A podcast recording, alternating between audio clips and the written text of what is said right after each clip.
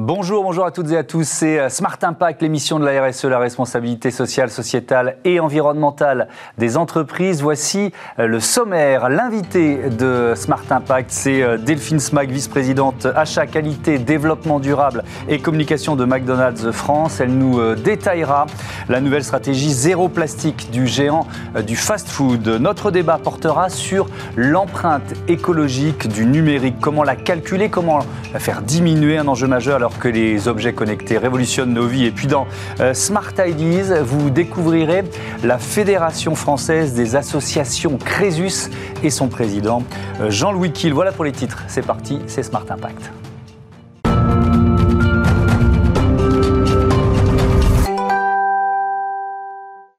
Et pour l'invité de Smart Impact avec nous en visioconférence, euh, Delphine Smag, euh, bonjour. Vous êtes donc euh, en charge du développement durable chez McDo France. Vous êtes également administratif de la fondation Ronald McDonald. Alors, vous, affichez cet objectif de réduction de 35% de vos émissions de, gaz à effet de serre d'ici 2030. avec quelles actions prioritaires, quels leviers? Alors pour atteindre effectivement cette ambition de moins 35% d'émissions de gaz à effet de serre d'ici 2030, euh, nous avons renforcé euh, notre feuille de route environnementale autour de quatre grands engagements. Euh, le premier, c'est le zéro plastique pour nos emballages à usage unique. Alors nous supprimons petit à petit, progressivement, l'ensemble du plastique dans, nos, dans les emballages que nous proposons à nos clients. deuxième engagement important, le zéro diesel pour toute notre flotte logistique d'ici 2025. Le troisième engagement, c'est le déploiement du tri sélectif dans l'ensemble des restaurants euh, en trois ans. Et enfin, le quatrième engagement, euh, très important lui aussi, c'est la réduction de notre impact environnemental lié, euh, je dirais, aux filières agricoles. Et pour ça, on a une feuille de route très ambitieuse avec nos partenaires agricoles que nous menons depuis plusieurs années maintenant. Alors effectivement, parce que c'est vrai quand on dit fast-food dit consommation de viande de bœuf, et c'est vrai que la viande de bœuf est souvent voilà montrée du doigt pour son impact environnemental. Vous, euh, gérez cette contradiction euh, apparente en tout cas? Alors effectivement, c'est important de travailler notamment avec la filière bovine pour réduire les émissions de gaz à effet de serre sur euh, cette filière-là en particulier. Donc nous avons démarré dès 2009 hein, avec l'ensemble de nos partenaires agricoles en lançant une grande concertation pour, je dirais, ne pas imposer de nouveaux cahiers des charges environnementaux, mais bien co-construire avec l'ensemble des filières des solutions euh, innovantes. Donc il a fallu identifier des solutions, les tester, et elles sont en cours de déploiement. Et euh, pour illustrer par exemple sur la filière bovine, nous avons euh, développé un outil qui s'appelle Cap 2 r qui permet justement à nos partenaires, je dirais éleveurs, de utiliser cet outil pour calculer l'empreinte environnementale et justement appliquer des bonnes pratiques pour réduire les, émissions de gaz à effet de serre. Ça, suppose aussi de sourcer de la viande française? Oui, bien sûr. Alors, il faut savoir que chez McDonald's, nous avons euh, plus de 75% de nos approvisionnements qui sont issus des filières agricoles françaises. Hein. On achète chaque année près de 800 millions d'euros d'achats euh, d'origine France. Donc, effectivement, c'est un travail que nous menons avec euh, nos partenaires agricoles français. Et lorsque nous avons aussi des partenaires européens, ils sont bien évidemment soumis aux mêmes exigences de nos cahiers des charges. Alors, vous avez annoncé le 31 mars dernier que vous ne vendrez plus de, de boissons dans des bouteilles plastiques euh, dans, vos restaurants. Juste pour euh, se rendre compte, ça représente combien de bouteilles par an, ça? C'est à peu près 75 millions de bouteilles par an qui sont euh, remis à, nos clients chaque année. Donc c'est vrai que ça, ça, ça, rentre, je dirais, dans notre feuille de route zéro plastique. Hein. Nous sommes bien évidemment attachés euh, à supprimer euh, le plastique de nos emballages, euh, je dirais en propre chez McDonald's, hein, donc tout ce que vous avez et qui accompagne les repas, donc les, gobelets salades, les gobelets glaces, etc. Et puis pour aller plus loin, nous avons décidé aussi de nous attaquer aux bouteilles en plastique. Ce sera une première mondiale, donc avec une solution innovante qui est en cours de test pour supprimer la totalité du plastique chez McDonald's. Alors vous le testez dans certains restaurants, c'est ça en ce moment? Réagissent les, clients face à, face à ce test D'ailleurs, c'est quoi l'alternative? Alors, bon, la solution qui remplacera la bouteille en plastique euh, est en test effectivement dans quelques restaurants et l'adhésion de nos clients est, pour le moment très forte, hein, puisqu'on a 9 clients sur 10 aujourd'hui qui valident euh, cette solution. Euh, bon, il est un peu trop tôt pour la décrire car c'est encore en test et ça risque encore de bouger d'ici là. Mais ce que je peux vous dire, c'est que un, ce sera une offre euh, de d'eau qui sera beaucoup plus variée qu'avant, euh, qui sera plus généreuse pour répondre au goût de chacun et surtout, ce sera la fin de la bouteille en plastique. Quand vous dites première mondiale, ça veut dire que c'est McDo France qui le teste pour la marque au niveau mondial? Alors pour le moment, c'est une initiative française. Donc, euh, nous testons ça dans effectivement une vingtaine de, restaurants en France. Et puis après, on verra si, euh, si cette initiative s'exporte. Euh, donc cette stratégie zéro plastique, elle passe évidemment par plusieurs actions. Vous venez d'en décrire quelques-unes sur les emballages aussi. on peut on peut évaluer le, je sais pas le, les milliers de tonnes de plastique que vous allez économiser sur les emballages, par exemple.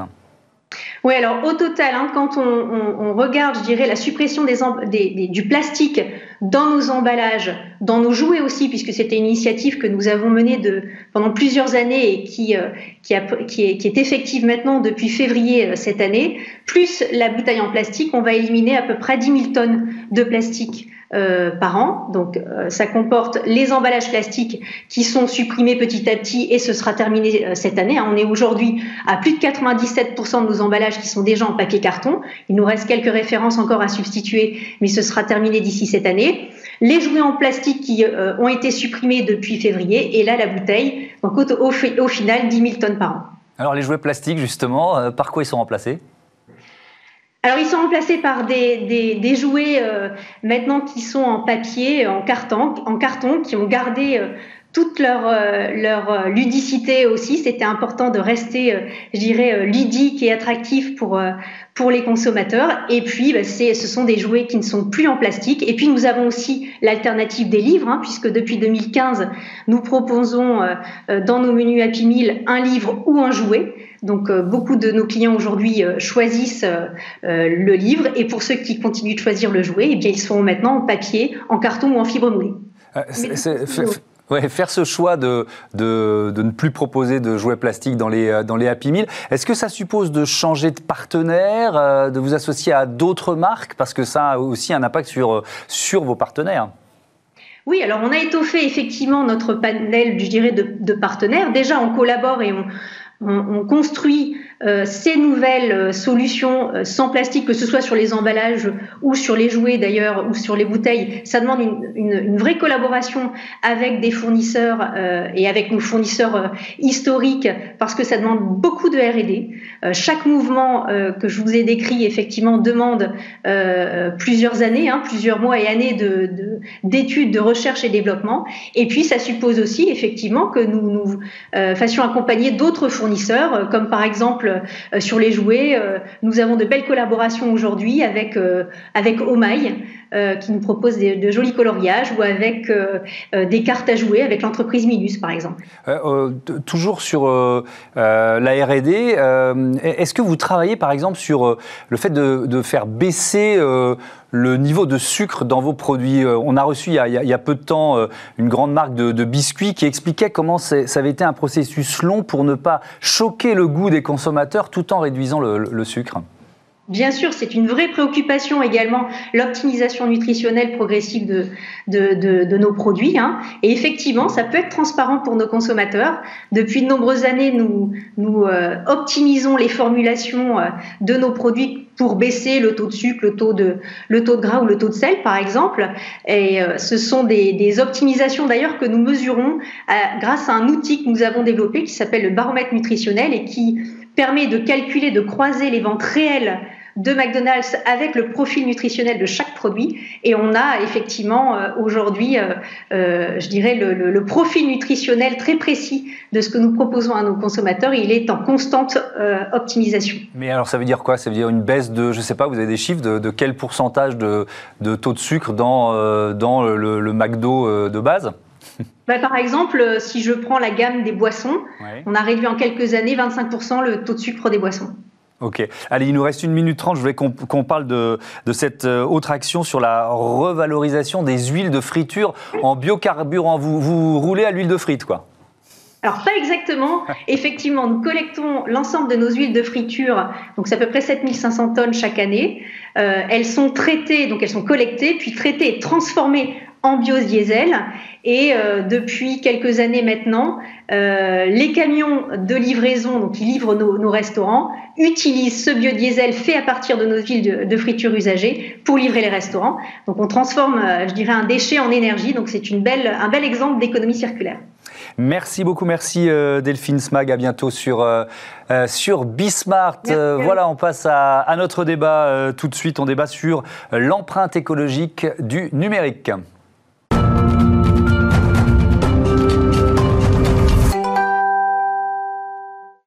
Comment calculer et comment euh, réduire euh, l'empreinte du euh, numérique, l'empreinte écologique du numérique? C'est le thème de notre débat avec Véronique Torner. Bonjour. Bonjour. Bienvenue. Vous êtes administratif de Syntec Numérique. C'est le syndicat des professions du, du numérique, c'est ça? Exactement. C'est aujourd'hui la plus grosse organisation qui réunit différents acteurs du numérique, des éditeurs de logiciels, des entreprises de services numériques, des sites de conseil de technologie, puis maintenant les acteurs qu'on dit plateforme. Voilà. Donc ça représente à peu près 80%, si on cumule l'ensemble du chiffre d'affaires de tous ces acteurs, on est à peu près représentatif de 80% du marché en France. Eh bien, un représentant de ce marché aussi, Édouard Bergevin, bonjour. Bonjour. Euh, directeur euh, de la communication chez Itrium, vous développez notamment la, solution euh, Total Linux qu'on va découvrir dans, dans, un instant. Peut-être on peut, Véronique Turner, poser les enjeux du, du débat pour commencer. Est-ce qu'on sait calculer l'empreinte du numérique?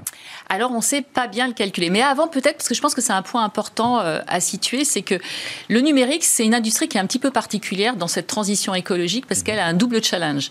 Elle doit à la fois aider on va dire, toutes les autres industries à relever la transition écologique. Et on le sait, hein, il n'y aura pas de transition écologique sans numérique. Mhm.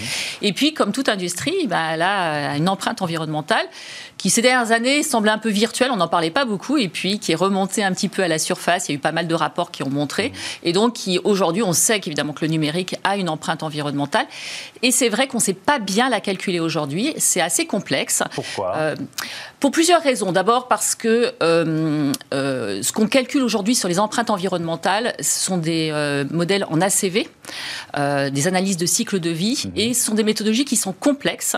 Et aujourd'hui, on n'a pas encore, on va dire, tous les outils, toutes les méthodes, toutes les bases de données pour être en capacité de mesurer de bout en bout euh, un service numérique. Ce qu'on sait relativement bien faire aujourd'hui, c'est quand même plutôt mesurer une empreinte carbone et sur des infrastructures. Mhm. On sait le faire sur des services numériques, mais c'est complexe. Donc, euh, ça a un frein aujourd'hui. Euh, on sait que si on ne peut pas bien mesurer, on ne sait pas bien... si, on, si on sait pas d'où l'on part, c'est plus néanmoins, compliqué. quand même, il existe déjà de très bonnes pratiques euh, que l'industrie connaît et puis les, utilisateurs, hein, je parle du monde professionnel, mhm. on a un certain nombre de bonnes pratiques, on sait ce qu'on doit faire.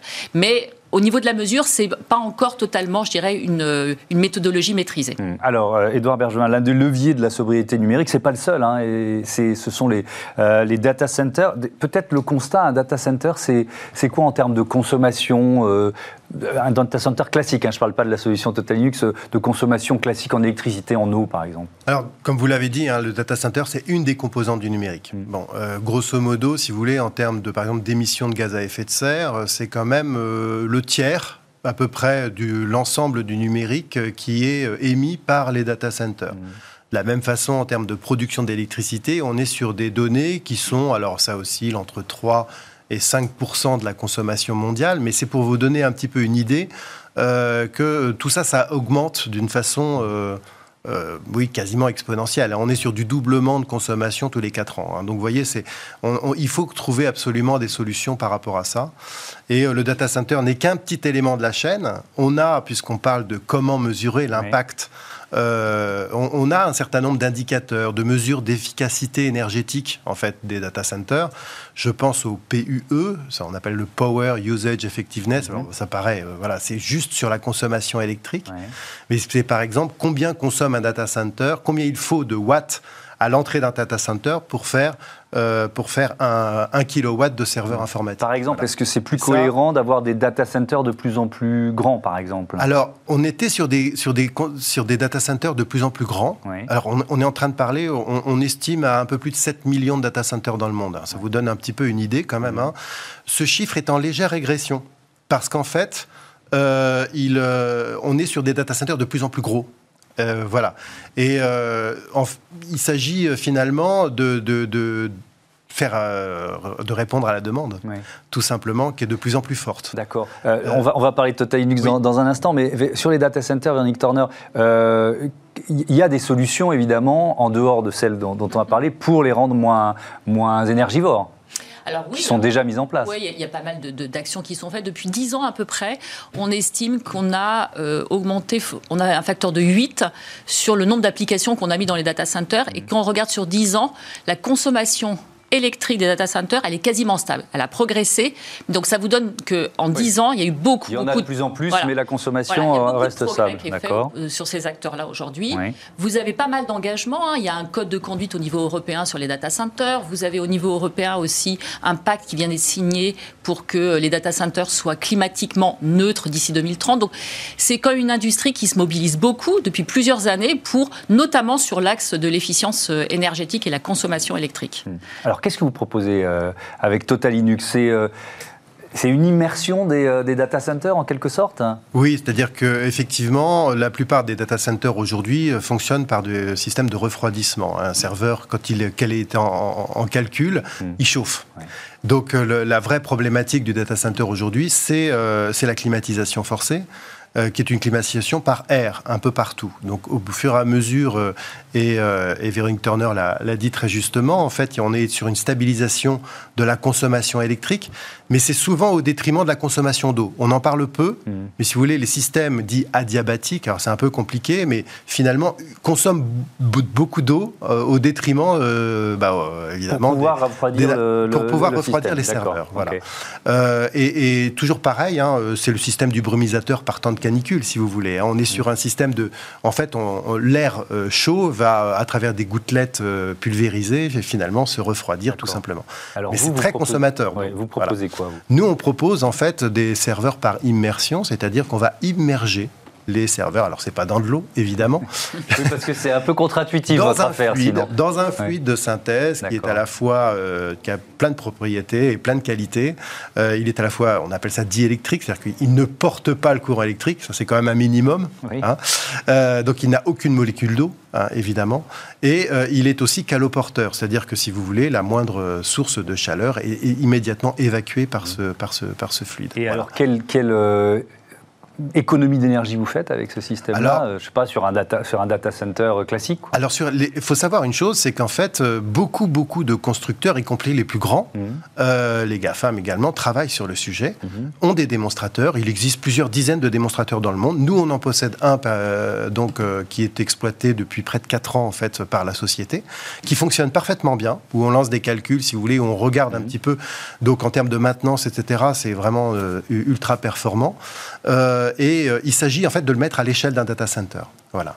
Et ça, c'est le programme Itrium. D'accord. Et euh, ce programme va faire euh, en sorte que bah, finalement, on va proposer euh, bah, par une mise en série et par là, on ne parle plus d'une vingtaine de serveurs informatiques, on parle de, 2000 serveurs.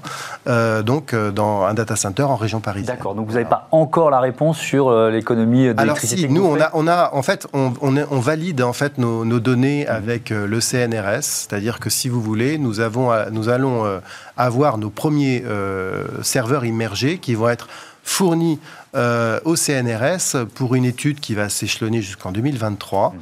Euh, en parallèle, ça ne nous empêchera pas de construire notre propre data center, mais de bénéficier des retours d'expérience mhm.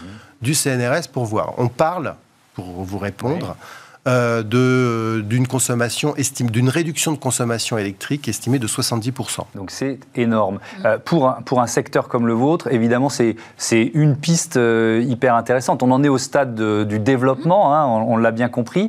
vous la connaissiez, cette, cette solution? Je la connaissais en fait de nom, mais pas, je dirais, là, on a eu l'occasion mm. un petit peu avant l'émission d'en discuter. C'est vrai que c'est très intéressant. Mais c'est ça qui est fabuleux, en fait, c'est qu'on a, dans ce secteur du numérique, plein d'innovations mm-hmm. qui permettent, en fait, d'envisager à terme un certain nombre de solutions à la problématique actuelle. C'est vrai qu'aujourd'hui, on sait aujourd'hui hein, sur les gaz à effet de serre que le numérique, ça pèse 3 à 4% qu'on a une consommation euh, euh, qui est en croissance de 9% euh, par an sur la consommation électrique. Donc, on se projette en fait sur des chiffres qui font peur d'ici 2025, 2030. Mais on sait qu'en parallèle, il y a plein d'entreprises, plein d'acteurs qui travaillent sur de l'innovation technologique et qui vont apporter des réponses et qui vont permettre en fait à un moment donné de réduire en fait notre empreinte environnementale. Et ça, je pense que c'est un élément qui est important à retenir, c'est qu'il y a de l'innovation. D'ailleurs, c'est ce que dit Barbara Pompi dans sa feuille de route. Hein. Ils ont sorti, Cédrico et Barbara Pompi, une feuille de route sur le numérique et environnement. Elle dit trois choses, en fait, ces feuilles de route. Un, il faut former parce qu'on euh, ne peut pas agir si on ne sait pas. Et c'est vrai qu'aujourd'hui, le sujet numérique et environnement est un sujet qui est mal connu. Mhm.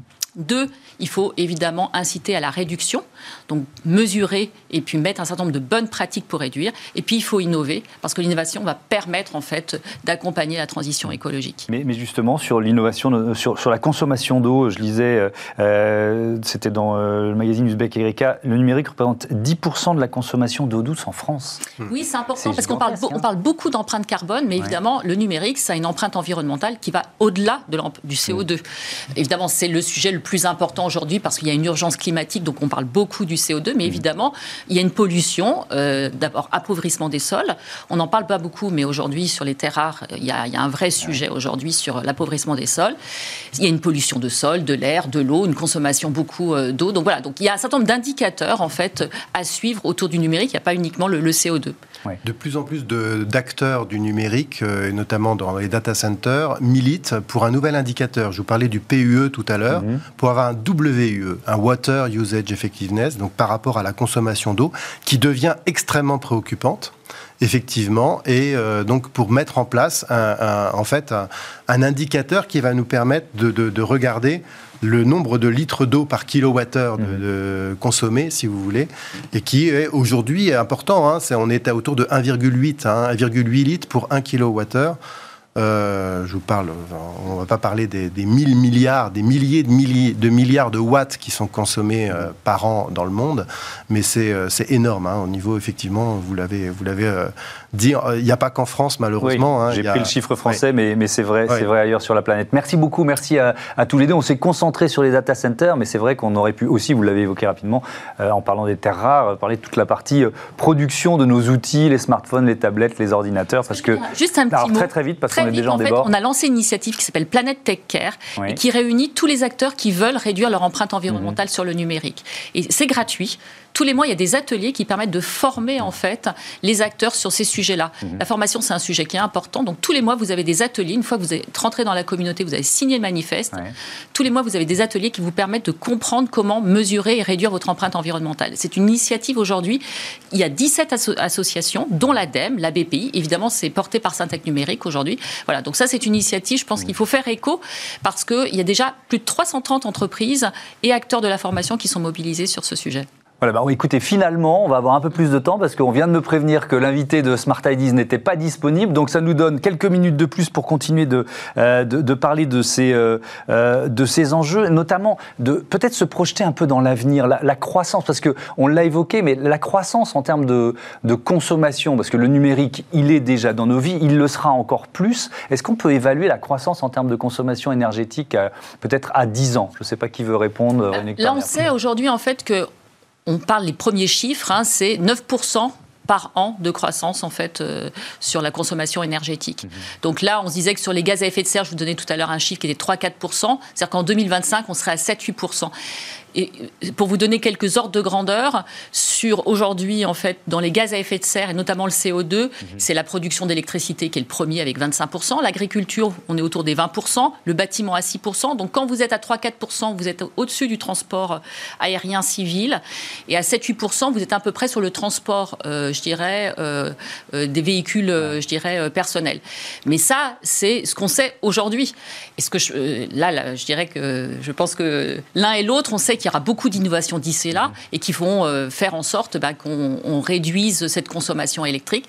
Le gros sujet, c'est éviter l'effet rebond, c'est-à-dire qu'en faisant, en, finalement, en proposant des solutions qui sont de plus en plus sobres, on se dise ah bah je peux en consommer de plus en plus. Mmh. Donc euh, il faut à la fois, je dirais, euh, réduire, je dirais, et avoir un numérique plus sobre, plus éco-responsable, et puis il faut que dans nos usages, on soit également plus sobre. Donc, et, puis, et puis vous l'avez dit en, en, tout début, il faut aussi intégrer à la réflexion les économies d'énergie que la transition numérique peuvent permettre de faire à, à tous les autres secteurs d'activité. Ça, c'est important. la, la, solution que vous proposez avec Total Linux, comment elle est reçue par, par vos interlocuteurs? Parce que euh, quand, vous dites 70% d'économie euh, d'électricité potentielle, euh, bah, moi, ma première réaction, c'est de me dire, bah, OK, on signe quand Et ça, n'est qu'un des avantages, puisque là, effectivement, c'est une solution qui s'affranchit des problèmes de consommation d'eau, c'est un, un, un, problème qui s'affranchit aussi des... On va augmenter aussi le, cycle de vie des composants, puisqu'ils vont chauffer moins. On est de l'ordre de 30 degrés, en fait, euh, d'abaissement des températures de calcul. Donc, euh, si vous voulez, on va avoir Donc, ça veut dire que les serveurs vieillissent mieux? Oui, on va avoir des, serveurs, et ça, c'est notre, notre partenaire historique euh, qui, l'annonce, mmh. qu'on va avoir des cycles de vie qui vont être multipliés par 2,5 à 3. Donc, si vous voulez, c'est aussi, ça fait partie aussi de l'économie qu'il va y avoir au global. Donc, mmh on va pas passer un petit peu. Enfin, euh, il y a énormément, énormément de choses à dire euh, sur l'aspect euh, également. Il n'y a, y a, a, pas d'oxydation, si vous voulez, hein, sur les sur les serveurs puisqu'ils sont immergés. donc il n'y a pas de poussière également.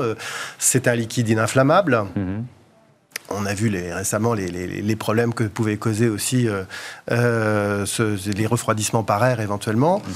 Euh, voilà, parce que ça chauffe énormément. Il hein. faut voir, hein, les, serveurs, en fait, s'ils ne sont pas refroidis, rentrent, enfin, fondent Hein, euh, clairement, si vous voulez, par, par, la chaleur. Donc il faut vraiment. C'est un vrai phénomène. On a, euh, on a euh, à chaque fois 40% de la consommation d'électricité d'un data center qui est consacrée à la climatisation, hmm. hein, en général. Donc c'est pour vous dire, voilà, c'est un changement total de, finalement, de, de, fonctionnement. Vous êtes les seuls à développer cette solution ou vous avez des concurrents ailleurs dans le Alors il y en a, il y en a d'autres. C'est vrai qu'il y en a d'autres. Il y en a d'autres qui travaillent sur le sujet. nous, la première pierre, c'est maintenant. Hmm. Donc voilà, on a une mise en service qui est pour euh, la fin de l'année prochaine. Euh, à l'heure actuelle, en tout cas à notre connaissance, à, ce tel, un tel niveau d'échelle, ça n'existe pas. On a, euh, on a Microsoft hein, qui a également dit qu'il débloquait plusieurs millions de dollars donc sur le sujet, mais sur une technologie légèrement différente. Mhm. que, que, la nôtre, mais qui c'est un programme par immersion. Donc effectivement, beaucoup de gens y croient et d'une manière générale, effectivement, c'est un sujet assez enthousiasmant. Voilà. Et donc, c'est aussi très enthousiasmant de, travailler sur le sujet. Voilà, je, vous le cache pas. Bah oui, je, je, le sens. L'immersion, euh, voilà, l'immersion, c'est sans doute l'avenir des euh, data centers. Merci beaucoup euh, à tous les deux d'avoir participé à ce, à ce, Smart Impact. Voilà, c'est la fin de cette émission. je vous donne rendez-vous évidemment demain 9h, midi, 20h30 sur les différentes box. Vous pouvez nous retrouver également 7 jours sur 7 et 24 heures sur 24 sur bismart.fr. Mais ça, c'est pour les boulimiques de Smart Impact, c'est quand même pas très raisonnable. Salut et à demain.